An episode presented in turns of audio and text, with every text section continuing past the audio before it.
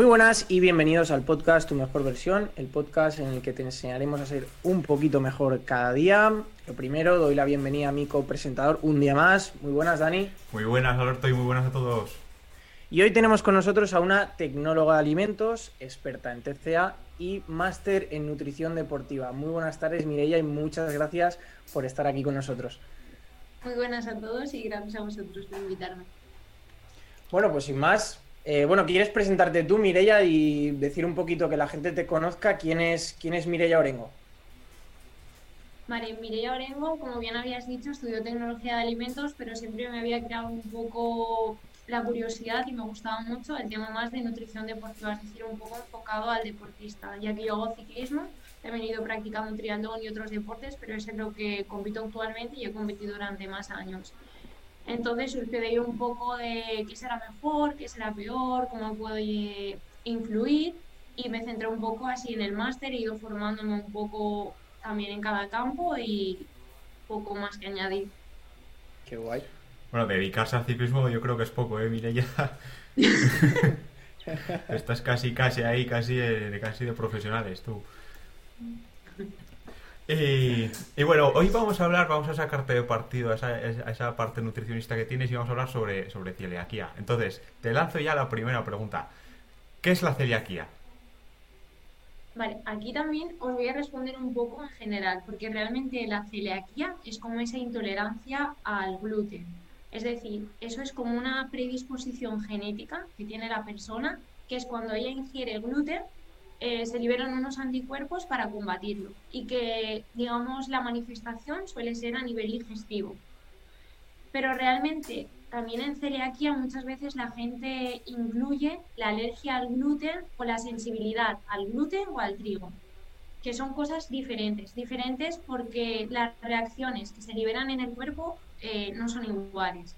En el caso de la alergia es de sistema inmune y es que al intervenir ese gluten, en este caso, lo que hace tu cuerpo es liberar unas inmunoglobulinas para que lo ataquen, es decir, es una amenaza para el cuerpo. Entonces intenta combatirlo y se libera histamina.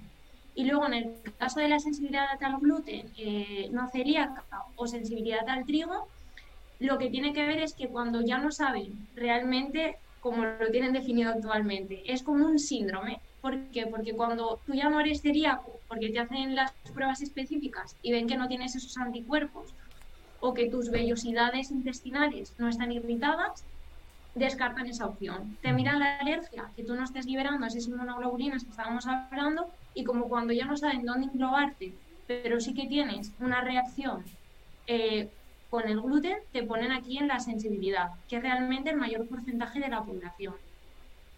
Y aún así meten a todos, digamos, en el mismo cajón, ¿no?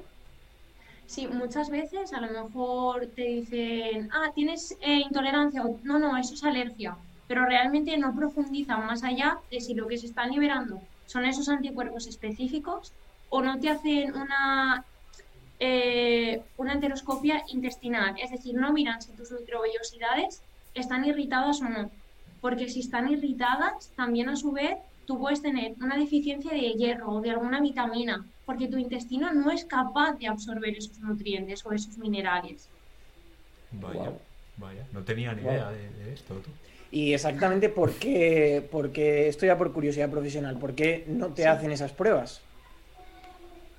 Realmente, eh, eh, yo lo que yo pienso es ¿eh? que es un poco a nivel de coste porque es más fácil decirte, tú no te sienta bien el gluten, elimínalo de tu dieta y ya está.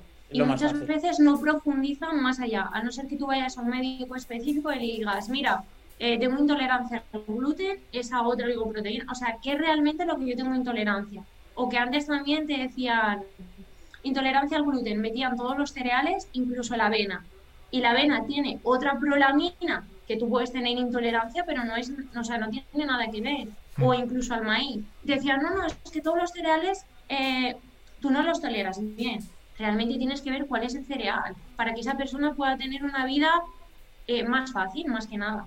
Que no tenga que ir siempre esto no, esto tampoco y restringirse tanto, que pueda tener un poco de vida social. Hmm. Qué bueno tú, qué bueno. O sea, realmente no es tan fácil determinar si una persona realmente celíaca o no. No, porque ya digo, generalmente a lo mejor a ti te sienta mal y te dicen, pues tienes celiaquía o tienes alergia al gluten, pero no te están diciendo cuál es el anticuerpo que tú estás liberando o qué es cómo tú estás combatiendo eso. O también otros casos de celiaquía que se liberan más tarde. Es decir, están la celiaquía clásica o luego otras atípicas, silente, potencial, que es en función de cuándo se libera. Hay gente que toda la vida está tomando gluten y a lo mejor a los 50 años le empieza a sentar mal. Y es porque la ha tenido como tipo latente y luego se le ha derivado. Al final es una cosa genética que constantemente se está estudiando, pero claro, aún queda mucho por, por conseguir ahí. Y entonces, ¿podemos ser realmente celíacos sin saberlo? Bueno, ya has dicho que, puede existir esa celiaquía latente, ¿no? Pero yo, por ejemplo, en este momento podría ser celíaco y realmente no saberlo. Y, y si fuera así, ¿qué problemas podría tener esto? como bien estás diciendo, sí que podría serlo y no saberlo. Lo que pasa que a nivel de, si a ti no se te manifiesta, digamos que no podrías tener tampoco ninguna contraindicación. Lo que pasa que si a ti te toman como que no, te, tienes el intestino un poco irritable, por decirte un símil, y no abordan el problema de si es el gluten o qué tipo de eh, elemento está produciendo eso, a lo mejor tú eliminas de tu dieta una gran cantidad de alimentos y si no llevas un control de un nutricionista, un médico o alguien específico, puedes tener carencias de otros nutrientes. Claro. Incluso puedes ir quitando y no sabes exactamente qué alimento era, porque igual era otro alimento, ¿no? Eso también pasa mucho con la dieta esta de FODMAP, que lo que hace realmente es quitar gluten, pero también quita otros muchos alimentos por ser más fermentables. Entonces realmente llega un punto que no sabes si es por ese azúcar que has quitado de tal elemento o cuál es el que está realmente eh, afectándote. Claro. sí, sí. Claro, también es mucho más complejo. Sí, también es que como el, diagnóstico sin, sin pruebas es, complicado, ¿no?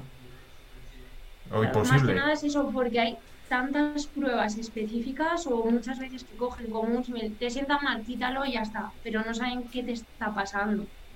O no indagan más allá. Eh, cogen a lo mejor el alimento de un día, no, pues es que he tomado esto, esto y esto. Y a lo mejor no es el gluten y es otro tipo de alimento y te lo han eliminado todo de tu dieta.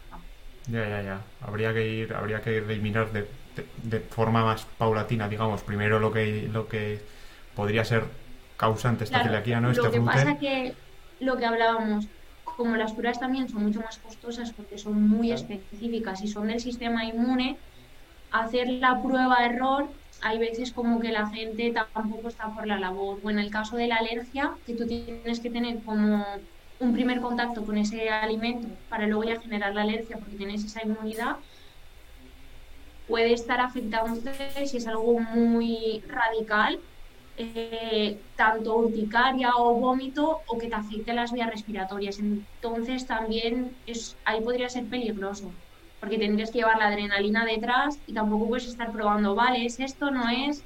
En caso de que sea intolerancia es un poco como más fácil, porque realmente a lo mejor es el sistema digestivo. Pero claro, si ya nos metemos en alergias, se complica un poco. Sí, sí, sí, son cosas, cosas chungas, cosas chungas. Y, nos podría decir Miria, porque yo no tengo, pero ni idea de aquí Yo no sé si, si, si, si, fuera celíaco si podría tomar avena, si no podría, si, no tengo ni idea. Entonces, eh, si me pudieras decir un par o tres eh, malos entendidos en cuanto a la celiaquía que tiene, pues alguien que no tiene ni idea como yo. Mira, si quieres te digo lo que podrías tomar, porque muchas veces cuando alguien se cree que es celíaco, piensa que no puede tomar nada o que está restringido únicamente a los alimentos que en el supermercado le ponen eh, sin, gluten, o te ponen pasta sin tal. Y dicen, ¡buah! O por ejemplo, es que es muy caro, es que tal.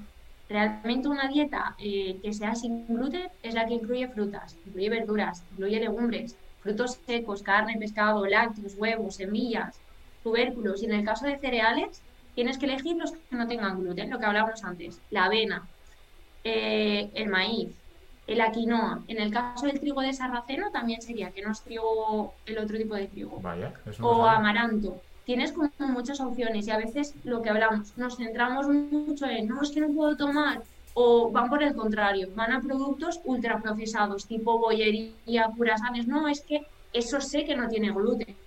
Comete una manzana que tampoco la tiene. Quiero decirte, es un poco lo que te quieres tú coger. Sí, sí, esto me lleva a una pregunta así, así un poco fuera de guion. ¿Hay marketing alrededor de, de la celiaquía? ¿Tú crees? Muchísimo. Pero en cuanto a la celiaquía y todas las enfermedades que hay actualmente, o incluso hace poco eh, salió en la tele otra vez lo del zumo de naranja, la cantidad de azúcar que tiene frente a la manzana, ah, perdón, eh, la naranja entera. Pero si tú veías bien el documental, te decían que la cerveza tenía menos azúcar que el zumo. No te decían que realmente el zumo no tiene las mismas propiedades que la naranja entera porque está separada de la matriz y ese azúcar es como se asimila más rápido, que no es lo que buscaríamos.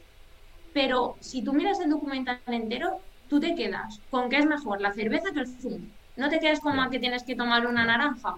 Que si sales por ahí, ¿qué opciones elegir? Pues Como que elijas la cerveza antes que el zumo de naranja.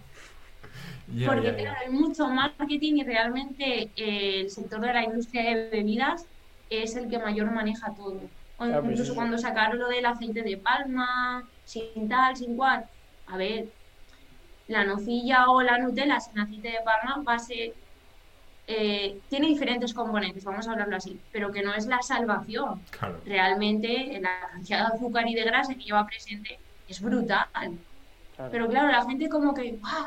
Te lo van a hacer sin aceite de palma. Todos a comprar Nutella para merendar a los niños. Entonces es un poco el concepto ese.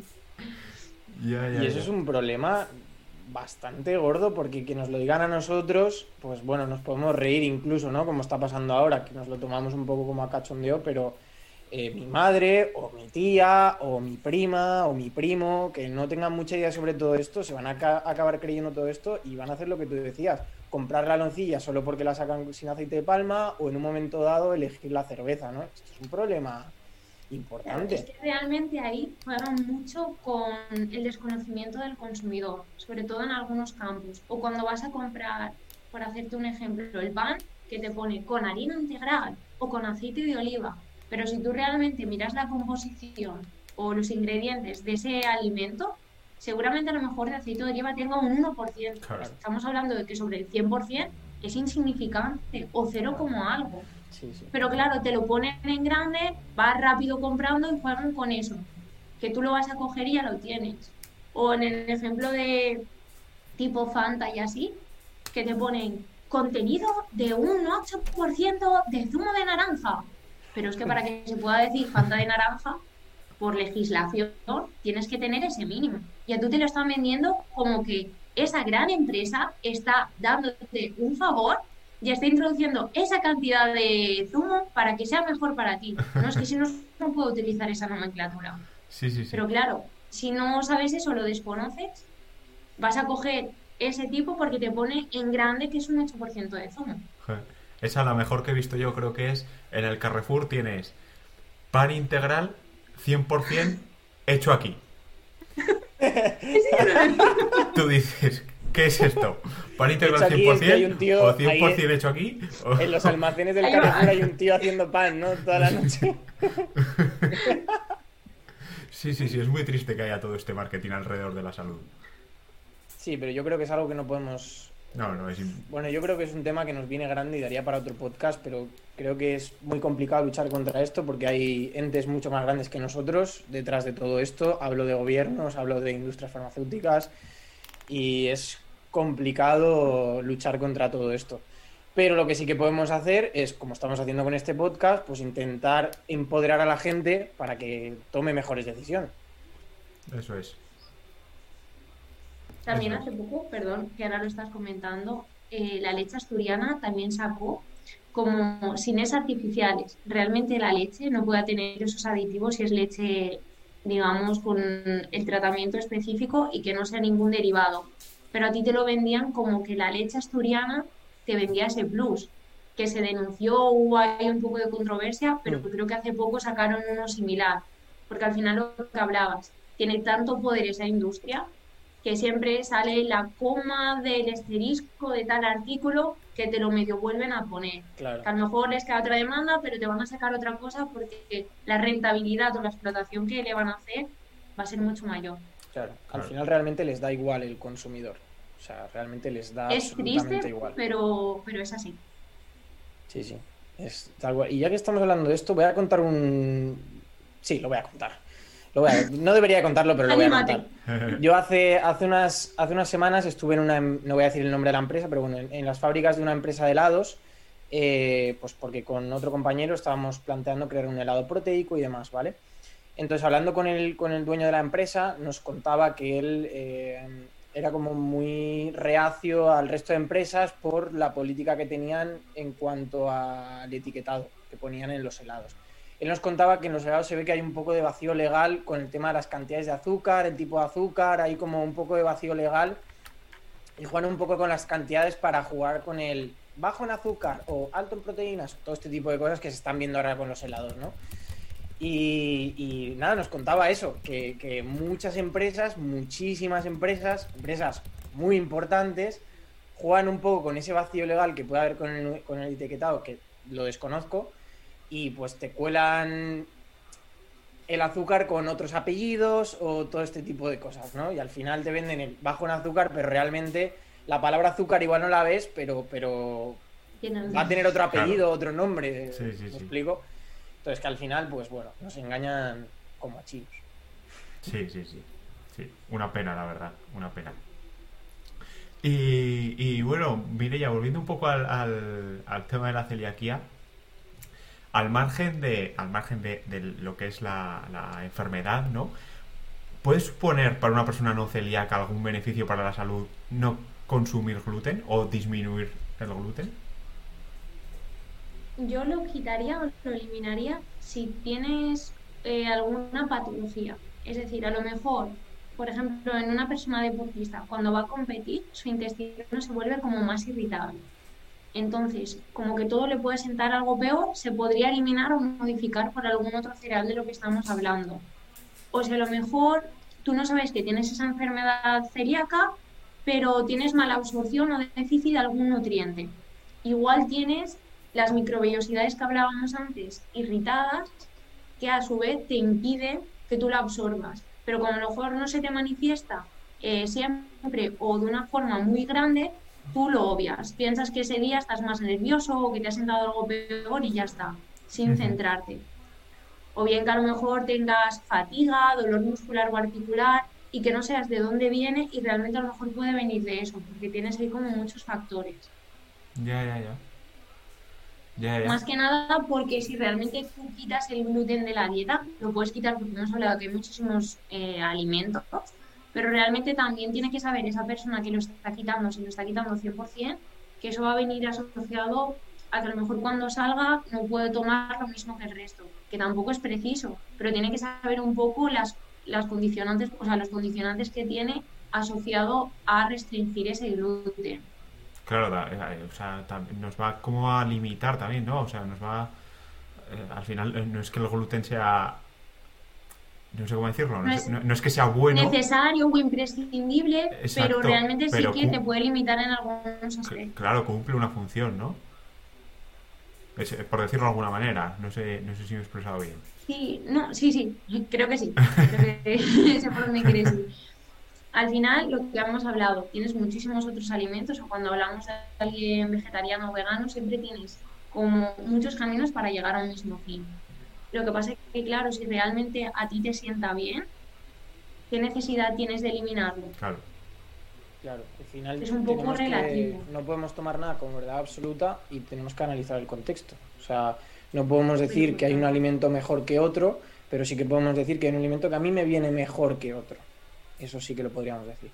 Exacto, o en algún contexto, como decía antes, una competición o algún periodo que estés más estresado, que puedas tener algo derivado o que puedas tener lo que hablamos, algún dolor muscular o una fatiga que a lo mejor viene a su vez también asociado, porque poco a poco se va estudiando más el sistema digestivo, el papel fundamental que tiene con todo el cuerpo, es decir, con todo lo que va interviniendo, es como el segundo cerebro, que hablaban algunos. Buah, de esto podríamos hacer otro podcast, ¿eh? Ahora sí. Buah, se ha abierto la caja de Pandora ahora mismo. Esto te molaría mucho, ¿eh? Sí, sí. Además, de verdad. Mireia, a mí me surge una duda con todo lo que estamos comentando.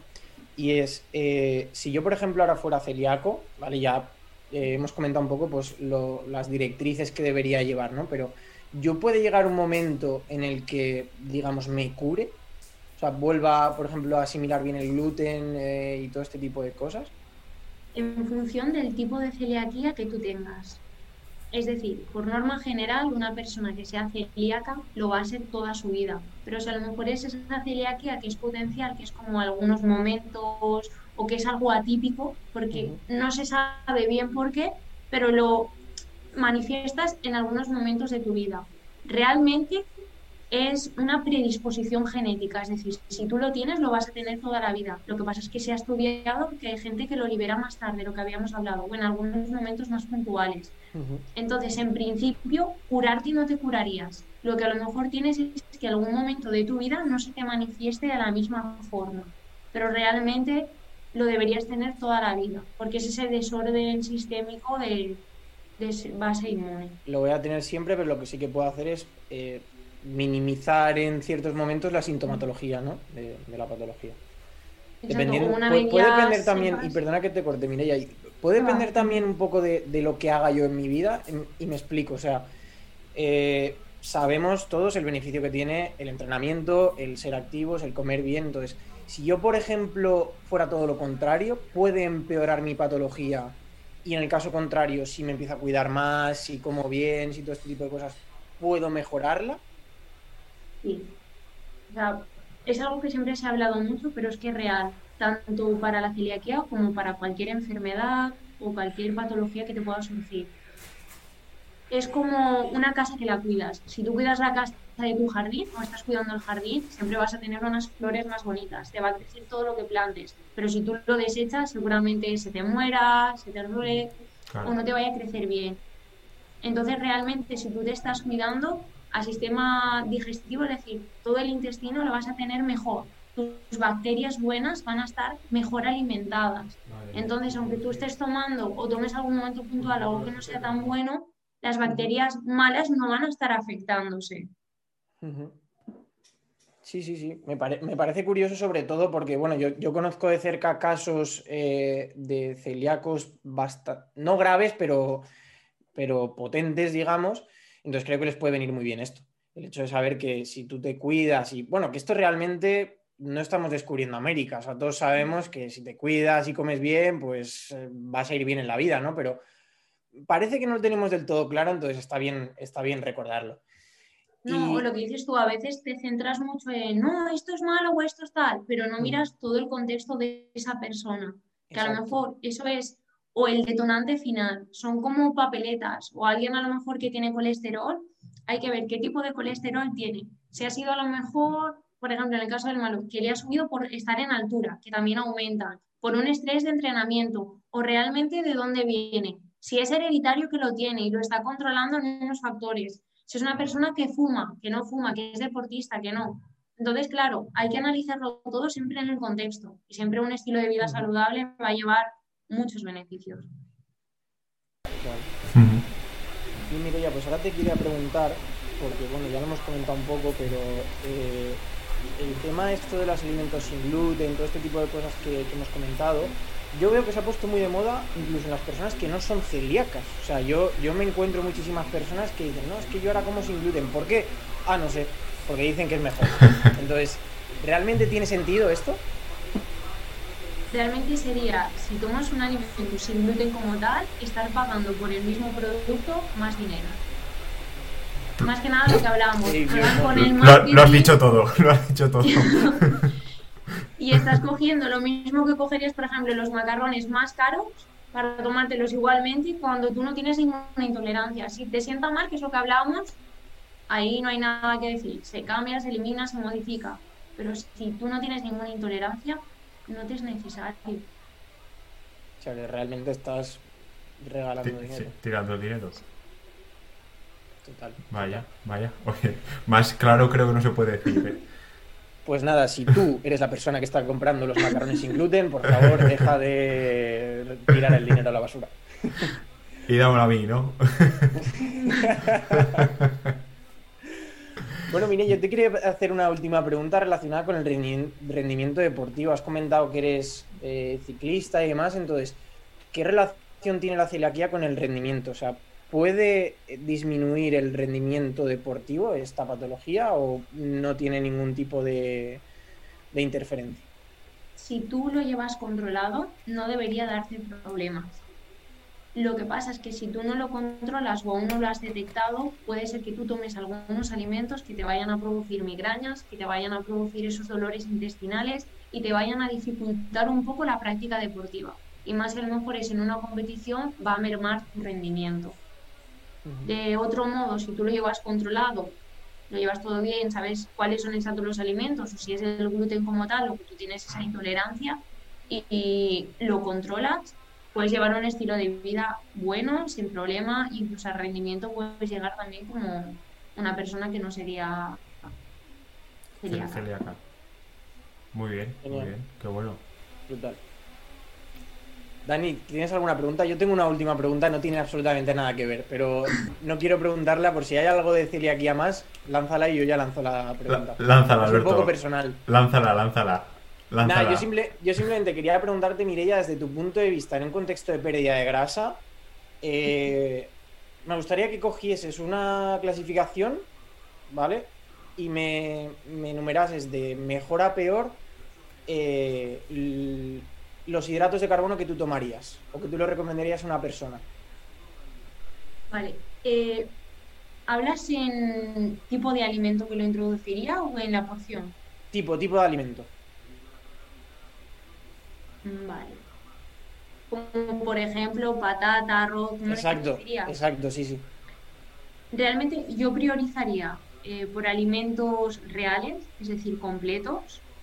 Siempre priorizo también, por mi forma de entenderlo, los alimentos que sean integrales, porque vas a tener más eh, vitaminas y minerales por ser el grano entero, que no está esa capa externa extraída, que al final ahí se van como la mayoría de ellos y eliminaría, aunque algunos lo introducen, eh, los cereales muy refinados, por no, es que tiene mejor valor, tiene más, o sea, perdón, no tiene aceite de palma, valor energético más bajito.